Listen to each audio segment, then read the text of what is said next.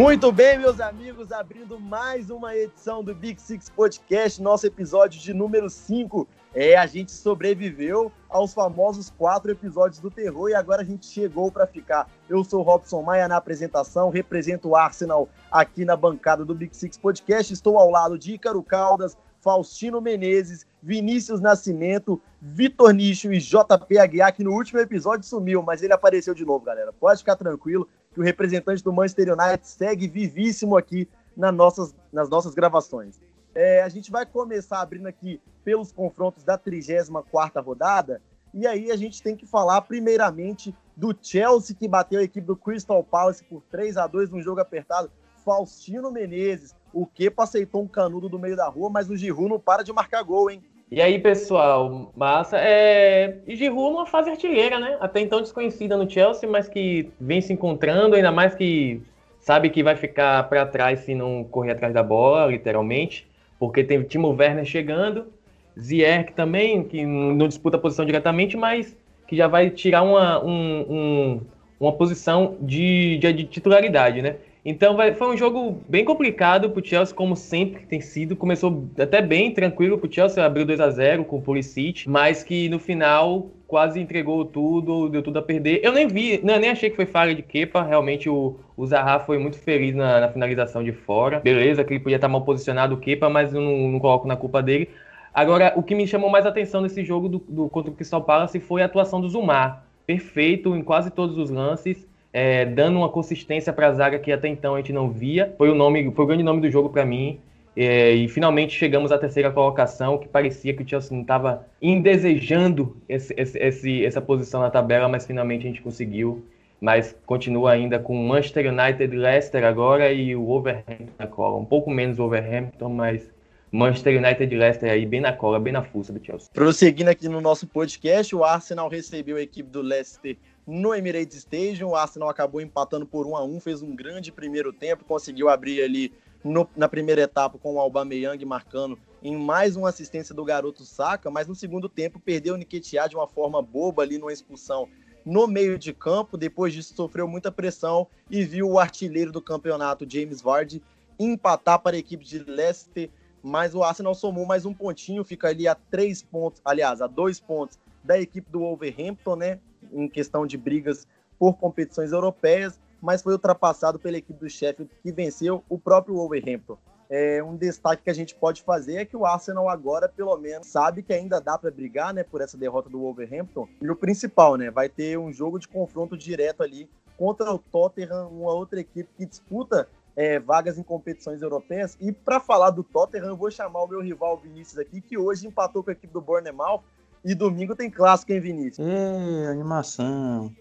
Enfim, velho. É... Tottenham continua fazendo uma campanha como estava fazendo antes da pandemia. É um, um, um, time bem irregular, que você não sabe muito bem o que esperar. E que se você esperar coisa demais, a tendência é que você se frustre um pouco. Chegamos ao quinto jogo, né? Após a, a pandemia.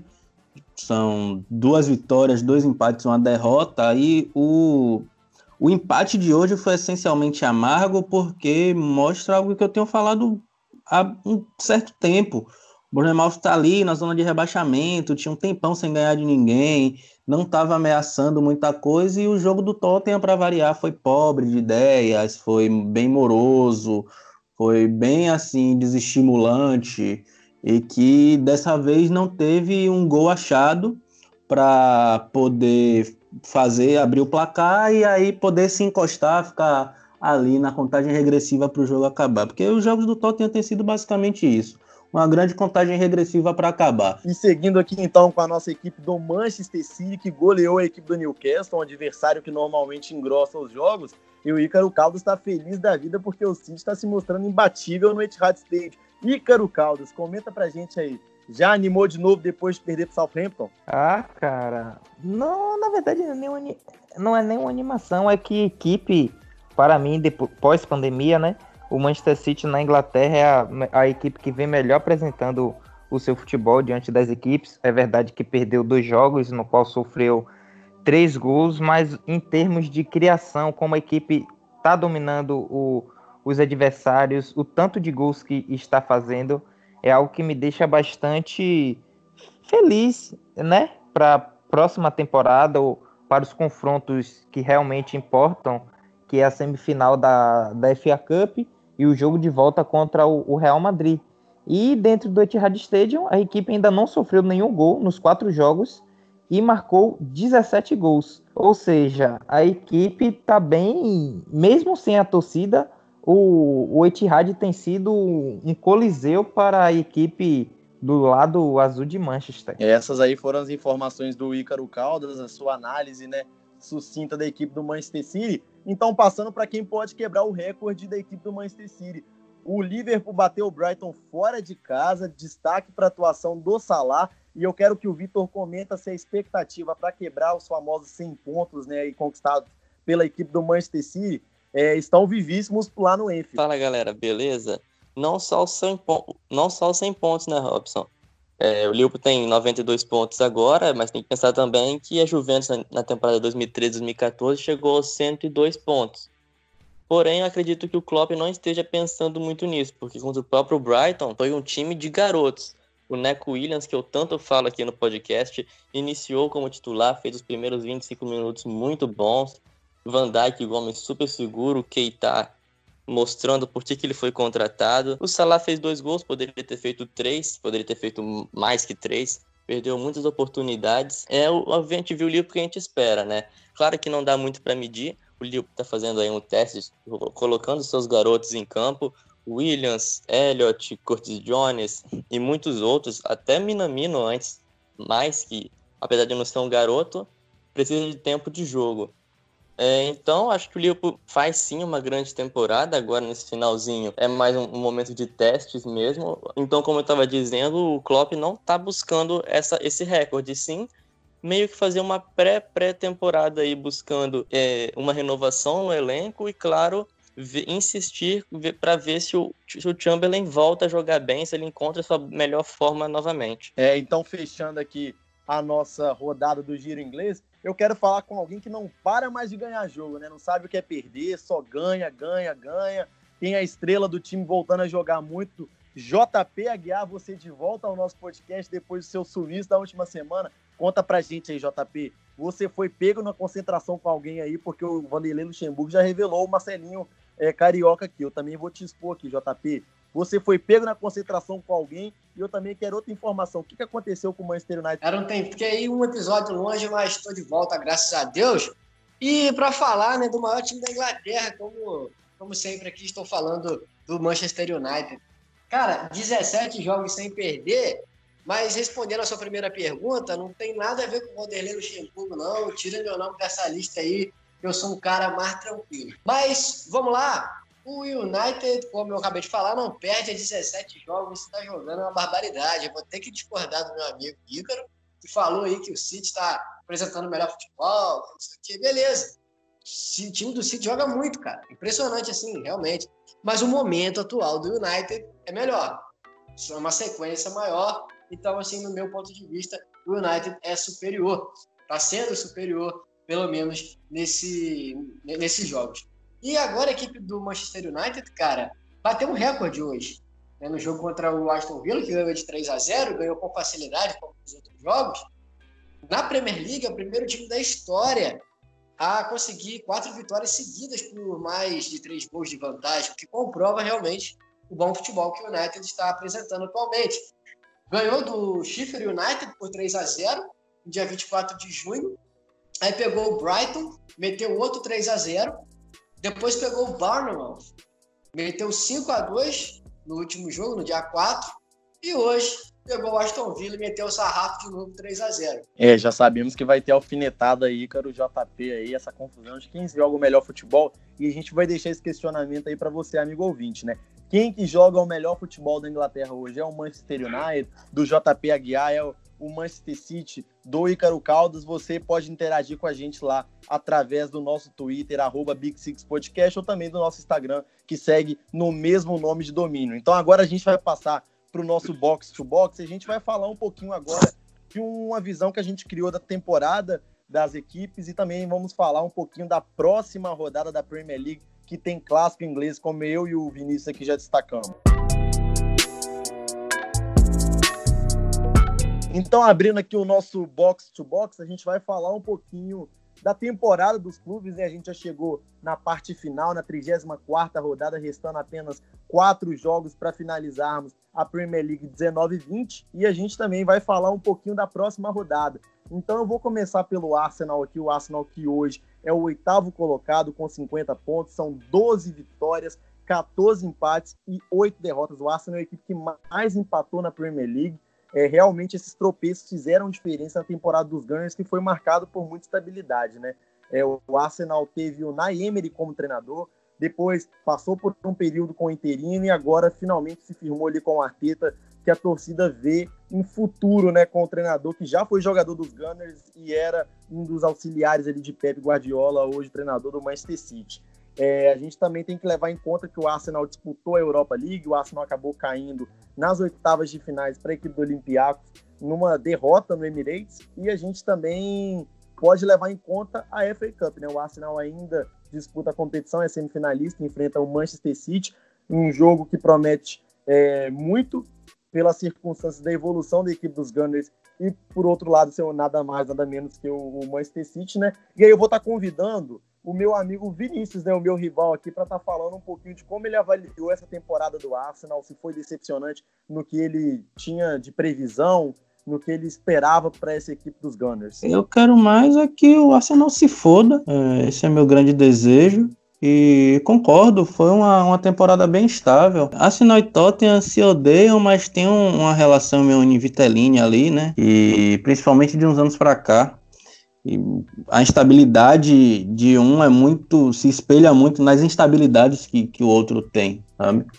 Então, o Arsenal teve mais uma temporada muito irregular. Eu não tenho medo de dizer que foi inclusive decepcionante, porque o Arsenal tirou dinheiro de onde não tinha para fazer investimento alto em PP, é, trouxe Tierney, que estava sendo disputado, cobiçado por outros times. Então, o Arsenal fez alguns investimentos. Claro, são jogadores para o futuro que ainda tem que se adaptar à Premier League mas o, a oscilação do, do, do, Arsenal foi meio estranha.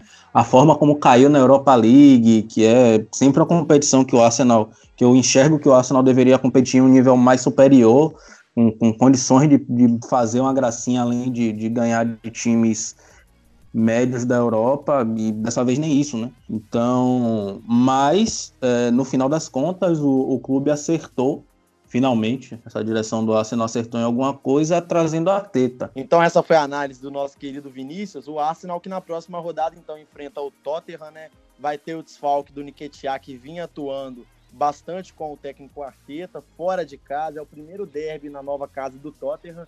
A gente está com uma expectativa muito boa porque o Arsenal, como bem destacou o Vinícius, vem apresentando um futebol bem mais vistoso do que vinha é, no decorrer da temporada, né? Vamos dizer assim. Então, confiante para uma vitória para cima do Tottenham, para comemorar bem o domingão. E agora eu vou passar para outra equipe londrina aqui, que é o Chelsea, e abrir com o Faustino. Faustino, eu quero que você é, comente um pouquinho dessa temporada do Chelsea, bem rapidinho mesmo, que aí eu quero que o Ícaro faça uma avaliação é, do que ele viu desse Chelsea, do primeiro ano de Frank Lampard à frente da equipe azul de Londres. É como você mesmo falou, é, é, é, foi uma temporada de estreia, assim, de adaptação também.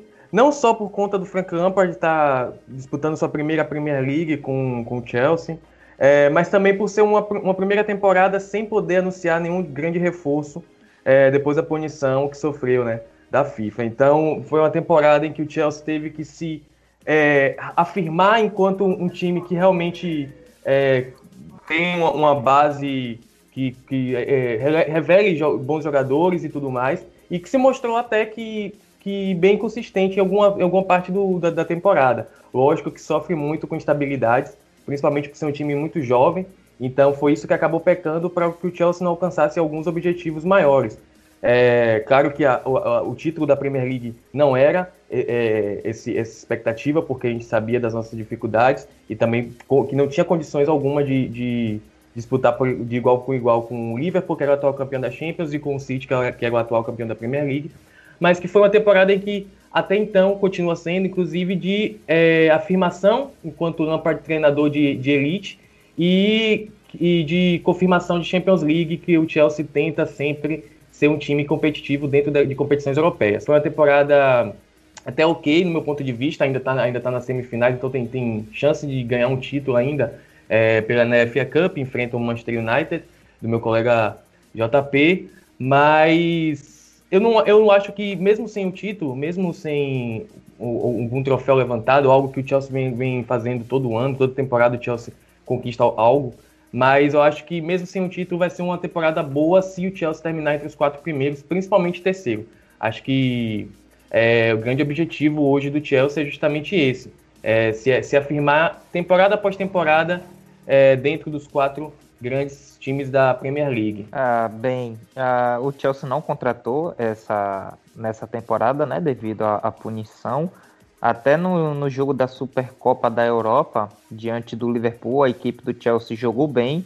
Muitas vezes durante a partida foi até superior do que a equipe de Liverpool, mas não, não conseguiu sair campeão. Na, é verdade que foi para os pênaltis, mas a equipe não conseguiu sair campeão. E caso o Lampard tivesse vencido aquele título logo de cara, assim seria bastante daria um up a mais à equipe. Mas eu vejo com bons olhos o, o trabalho dele por conta disso, como eu destaquei sobre o time não ter contratado, ter sofrido a punição, ter que usar os jogadores da base, que é algo que o Chelsea não faz, que estar em terceiro na Premier League, que não é fácil. Mas enfim, logo de cara assim, o Lampard fazendo a transição de um time pequeno e indo logo seu segundo ano de, de treinador, pegando o clube no qual você é um dos maiores ídolos da história e fazer e bater em terceiro lugar na, na Premier League, que é extremamente difícil,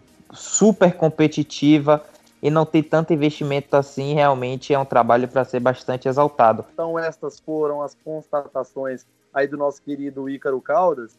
E agora eu vou passar para o grande campeão, né, o Liverpool, campeão finalmente da Premier League. A gente já dedicou um episódio do cast aqui para falar dessa conquista inédita da equipe vermelha lá de Liverpool. E eu vou chamar o Vitor para falar se ele saiu contente né, com essa temporada até aqui feita pelo Liverpool. A gente já destacou que o Liverpool vai brigar ainda é, pelos recordes, né? Já foi eliminado da UEFA Champions League para a equipe do Atlético de Madrid. E na sequência vou estar convidando o Faustino para analisar um pouquinho da equipe do Liverpool, né? O que foi o Liverpool nessa temporada? Se surpreendeu? Se correspondeu às expectativas? Mas antes o Vitor vai abrir aí pra gente. Se eu disser que o Liverpool fez uma temporada ruim, eu tenho certeza que ser morto aqui nesse grupo.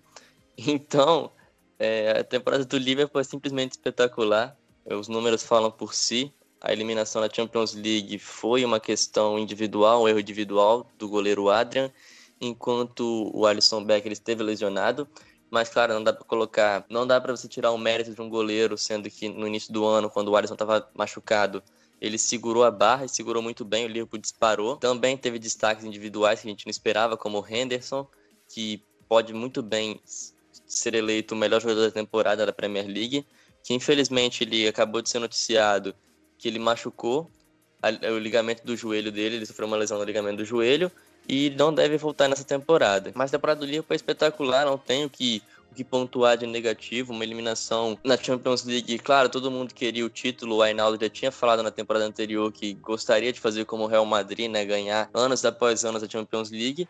Aconteceu uma infelicidade, é seguir na frente, né, o Liverpool é uma equipe espetacular, tanto que a gente não espera contratações nem nenhum tipo de reforço para esse ano, para essa próxima temporada que já vai iniciar. Vai ter muitos bons jogadores, acho que tanto o Liverpool quanto o Manchester United tem uma boa base para o próximo ano, né? Brewster no Liverpool, Greenwood no, no Manchester United, McTominay, Elliott. Então, a, a, temporada do Liverpool é muito acima da média em termos de Premier League.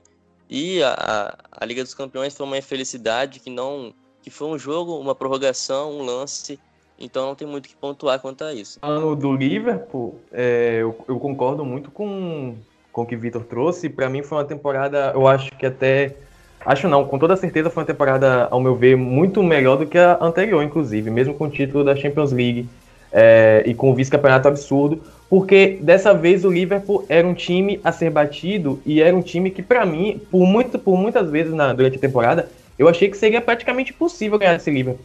É, era para mim o time que jogava o melhor futebol da Europa sem sombra de dúvida. E inclusive foi, foi muito foi muito decepcionante, lógico, para a torcida do Liverpool a eliminação na, nas oitavas da Champions, né? É, era algo que ninguém esperava, ainda mais para um Atlético de Madrid que também vive várias incertezas, não é um time tão competitivo, digamos assim, quanto o Liverpool. É, então foi, um, foi uma temporada fora isso, sim, para mim quase que impecável, né? Teve as eliminações também na FA Cup, tudo mais na, na, na Carabao Cup, mas que são torneios mais alternativos que acho que não era, acho que nunca foi o foco do, do Klopp. Acho que o Klopp já, já entrou na temporada muito decidido a ganhar o título inédito da Premier League, a tirar o Liverpool dessa fila de 30 anos, e ele conseguiu isso com extrema com maestria, porque você colocar quase 30 pontos para cima do segundo colocado é algo absurdo, ainda mais, ainda mais considerando um, um campeonato inglês, uma Premier League, que é o torneio nacional mais competitivo do mundo. Então, foi uma temporada de louvor, assim, pro Liverpool. É, legal aí. Vamos agora dar prosseguimento, então. É, uma outra equipe que não fez uma temporada tão boa foi o Tottenham. E aí o Vinícius já bateu muito na tecla aqui que passa pelos problemas internos que a equipe passa, é a questão de troca de estádio, tem que pagar dívida, e aí chega o Mourinho com uma filosofia muito diferente de Pochettino, e aí eu quero que o Vinícius também faça as suas considerações da temporada do Tottenham, que hoje é o nono colocado, 49 pontos somados, e na sequência eu vou ter a oportunidade deliciosa de cornetar o Tottenham do Vinícius. Bom, mais uma vez eu vou ser obrigado a xingar Robson, mas enfim, sinta-se xingado.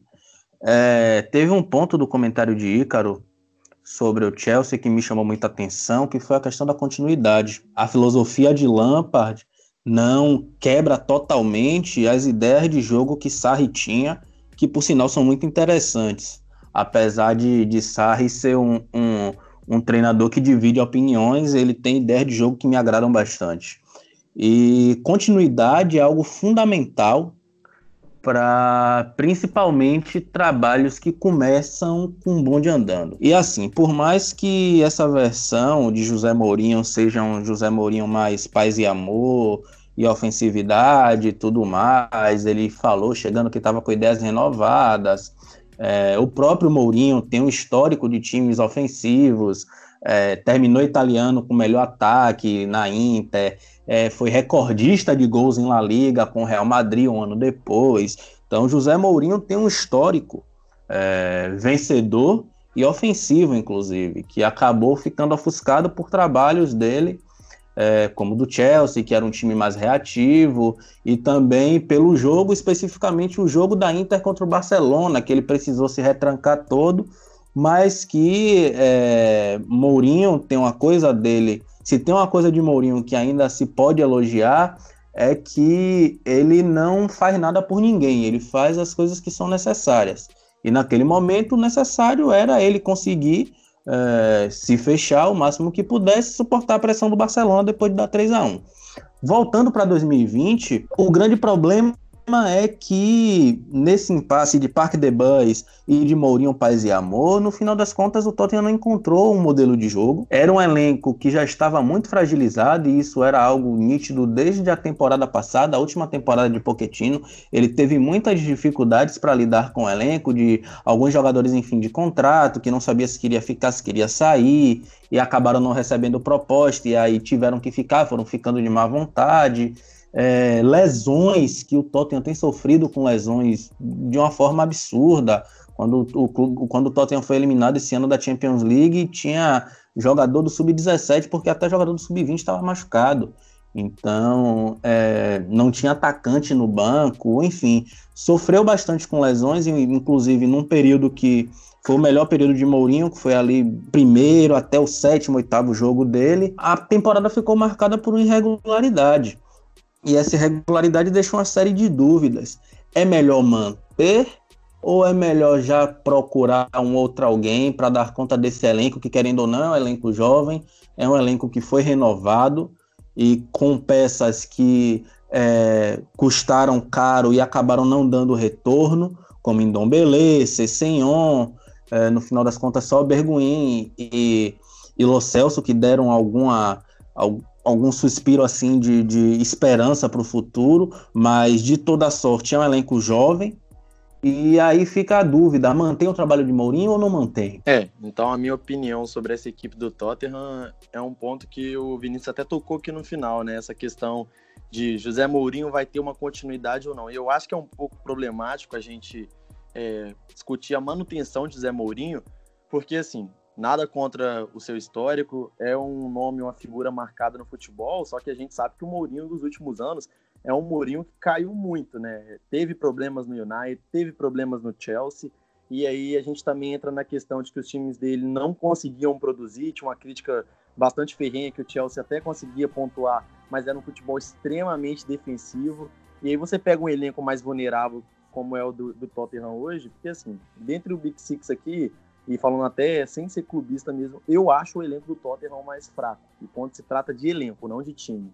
É, e aí você tem um elenco fraco, com um treinador que não sabe utilizar bem as peças, é, é um resultado praticamente inevitável. A gente tem um Tottenham hoje que é um fiel espelho do que o elenco pode produzir, porque o Vinícius sacou, ah, o time tem que usar jogador do sub-17, mas eu não vejo hoje o Tottenham mesmo completo batendo a equipe do Leipzig, até pelo que a gente acompanha no campeonato alemão. Eu não vejo o Tottenham hoje brigando por uma quarta, quinta colocação com o elenco completo, e poderia ali ser o Pochettino, poderia, que já vinha enfrentando problemas com a equipe, poderia ser o Guardiola que fosse ali, sabe? É óbvio que o time poderia estar produzindo mais, mas o elenco do Tottenham é muito distante disso. A gente vê o Lucas aí que é tido como herói muitas vezes por uma parte da torcida, que o Vinícius critica muito bem aqui, mas o Lucas ser esperança de uma equipe é demais para o Lucas, sabe? Nada contra o futebol do Lucas, é, acho um excelente atleta, mas ele também não é salvador, ele meteu dois gols contra o Ajax e aí ele virou o ídolo da história do time, assim, né? Óbvio que exagerando, então eu acho que é colocar dimensões muito grandes em jogadores que não, não tem aquela não tem o culhão para suportar aquilo tudo, igual no Dombele, a gente pega no pé aqui, a gente fala que foi uma contratação cara, que não vem produzindo.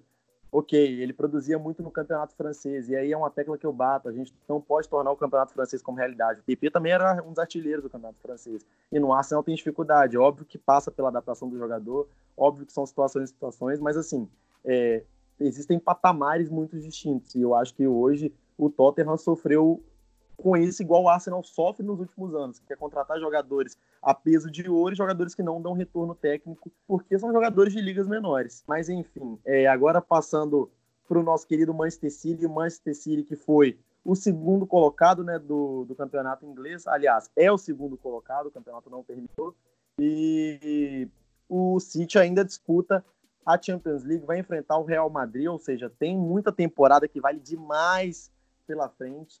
É, tem também a semifinal da FA Cup contra o Arsenal. E aí eu vou querer que o Ícaro dê uma pincelada de leve aí na equipe do Manchester City para o nosso colega Vitor Nicho, o grande rival dele nessa temporada, poder é, comentar um pouquinho do que ele viu nesse sítio. O que, que deu errado por aí, lá na cidade de Manchester, o, o Ícaro? O que deu de errado foi simplesmente ter perdido um dos maiores ídolos da história, o Company, que vinha sendo titular na zaga e não ter contratado. Achar que Otamendi e Stones e Laporte seriam suficiente para toda uma temporada, no qual o Manchester City sempre briga por todos os títulos no qual disputa é, Copa da Liga, FA Cup, Champions League, Premier League. Então, não ter contratado talvez tenha sido um dos maiores, o maior erro da, de Guardiola e da diretoria nessa temporada. Trouxe o Cancelo, que podemos usar a desculpa da seu primeiro ano na Inglaterra em estar se adaptando, não se pode cobrar muita coisa. O Rodri, também na sua primeira temporada, veio para substituir o Fernandinho, que para mim não seria a reserva logo na com a chegada do Rodri, mas acabou sendo. E após a, a lesão do Laporte, Fernandinho acabou se tornando zagueiro, coisa que o Guardiola já havia declarado desde maio de 2019, quando terminou a temporada, no qual Fernandinho seria recuado. E ter que utilizar um volante na zaga, por mais que a gente saiba de toda a qualidade e experiência que possui o, o Fernandinho, mas ele não, não é o, o o pilar da, da zaga. E a zaga do Manchester City essa temporada foi bastante tenebrosa. Eu não sei como foi que, Guardiola conseguiu montar uma defesa tão bizonha e medonha, porque o Fernandinho acabou sendo titular absoluto. O Guardiola não dava chances ao Eric Garcia, por motivos dele ser muito novo e não ter uma, uma experiência para poder ser titular de uma Premier League, de uma Champions League.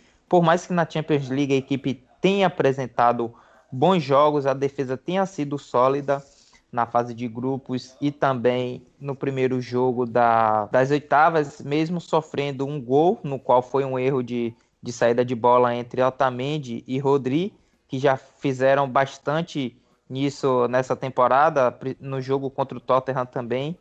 A equipe errou, a equipe não.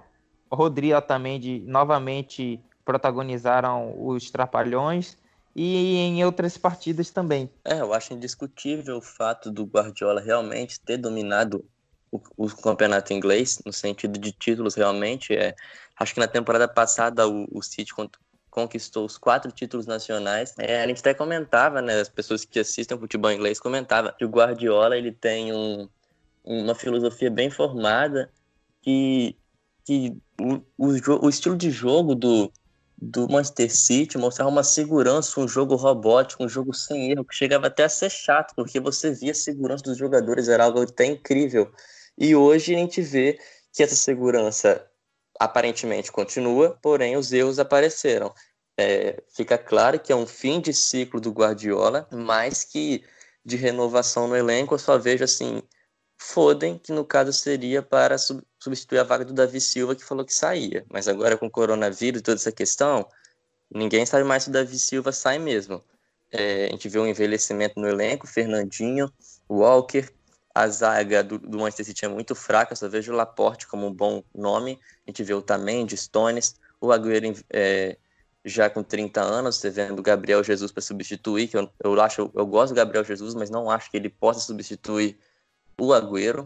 O Walker, falando do Walker, que também é um jogador que ficou muito marcado do Manchester City, é, comparando com os rivais, eu acho que só o Southgate prefere ele do que o Arnold ou o Ambissaca. É, a gente tem que ver também se o Mahrez e o Sterling conseguem se firmar numa questão de uma temporada completa em boa fase, já que agora o Sané não está mais com, com o Manchester City. E falando de cenário europeu, como todo episódio, sempre o Ícaro vem falando com razão que precisa provar na Europa e tem, já teve times melhores para isso, como 2016, 2017, 2018, que foi eliminado por Liverpool, tinha um time melhor.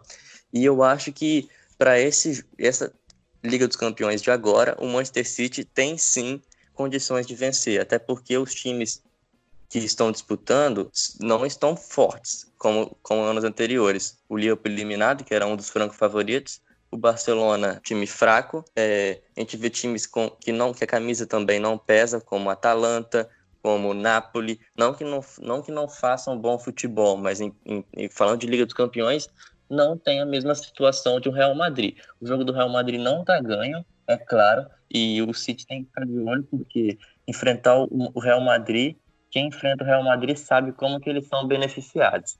Então, vai enfrentar o Real Madrid, um Real Madrid muito melhor do que o Real Madrid que eles enfrentaram no primeiro jogo. Então, para a gente fechar aqui o nosso box to box, a gente vai falar do Manchester United, né? O, a equipe é, vermelha lá de Manchester começou oscilando bastante nessa temporada da Premier League, parece ter encontrado ali a solução no meio de campo com a chegada do Bruno Fernandes, e eu vou estar tá convidando o JP Aguiar para falar um pouquinho da equipe do Manchester United e vou pedir o Vinícius para estar tá analisando o que ele viu da temporada. É, a equipe do United começou o campeonato inglês, a Premier League e outras competições que estava disputando com uma instabilidade muito grande.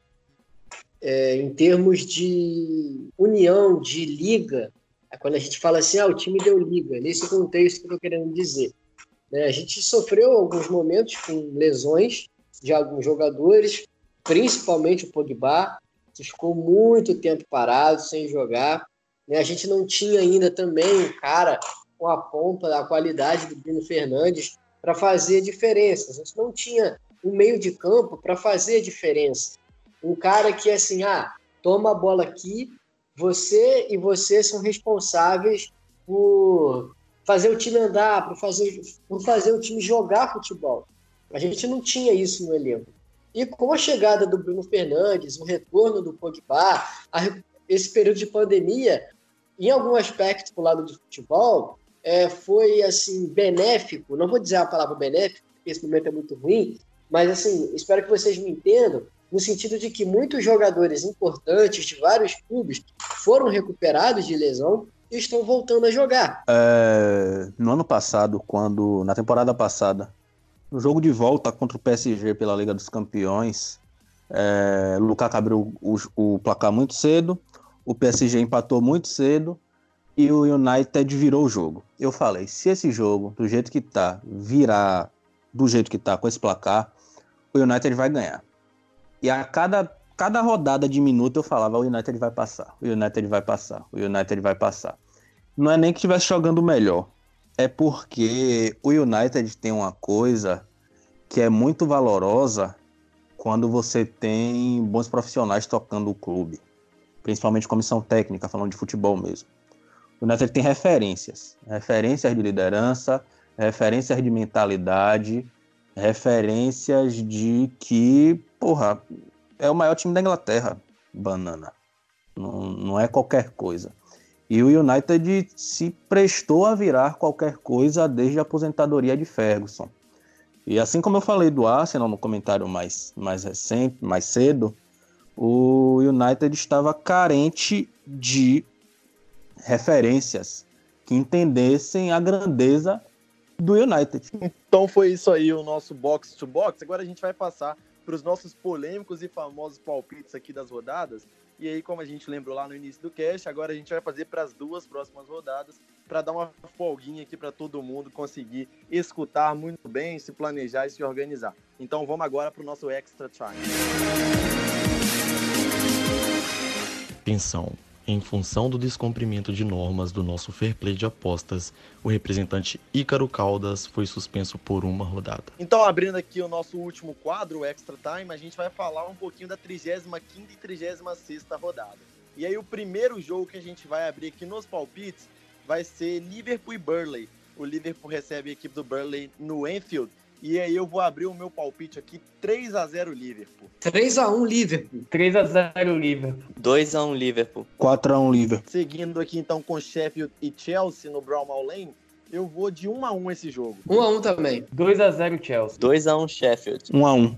Fechando no sábado, Brighton e Manchester City lá no American Express Community Stadium, eu vou de 3x1 City. 4x0 City. 2x1 City. 3x0 City. 3x1 City. Abrindo domingo, a gente tem derby lá do norte de Londres, a gente tem Tottenham e Arsenal meio-dia e meio lá no estádio do Tottenham. Eu vou de 2x1 Arsenal. 0x0. Caralho, o JP roubou meu placar. 0x0 também. 2x1 Tottenham. 2x0 Tottenham. O Vinícius sonhou aí com esse placar. E para fechar aqui na segunda-feira, a gente vai ter Manchester United e Southampton. Eu vou colocar 3x0 Manchester United. 2x0 Manchester United. 3x1 Manchester United. 2x1 Southampton. 2x0 United. Abrindo a 36 rodada, a gente tem Arsenal e Liverpool no Emirates Stadium. Eu acho que esse, eu acho que esse jogo é 1x1. 2x2. 3x2 Liverpool. 4x0 Liverpool. 4x1 Liverpool com sub-23. Vou me abster de comentar aqui. Chelsea Norwich no Stamford Bridge. Eu vou colocar 3x0 Chelsea. 1x0 Chelsea. 4x1 Chelsea. 2x1 Chelsea. 1x1. Crystal Palace e Manchester United. Eu vou de 2x1 United.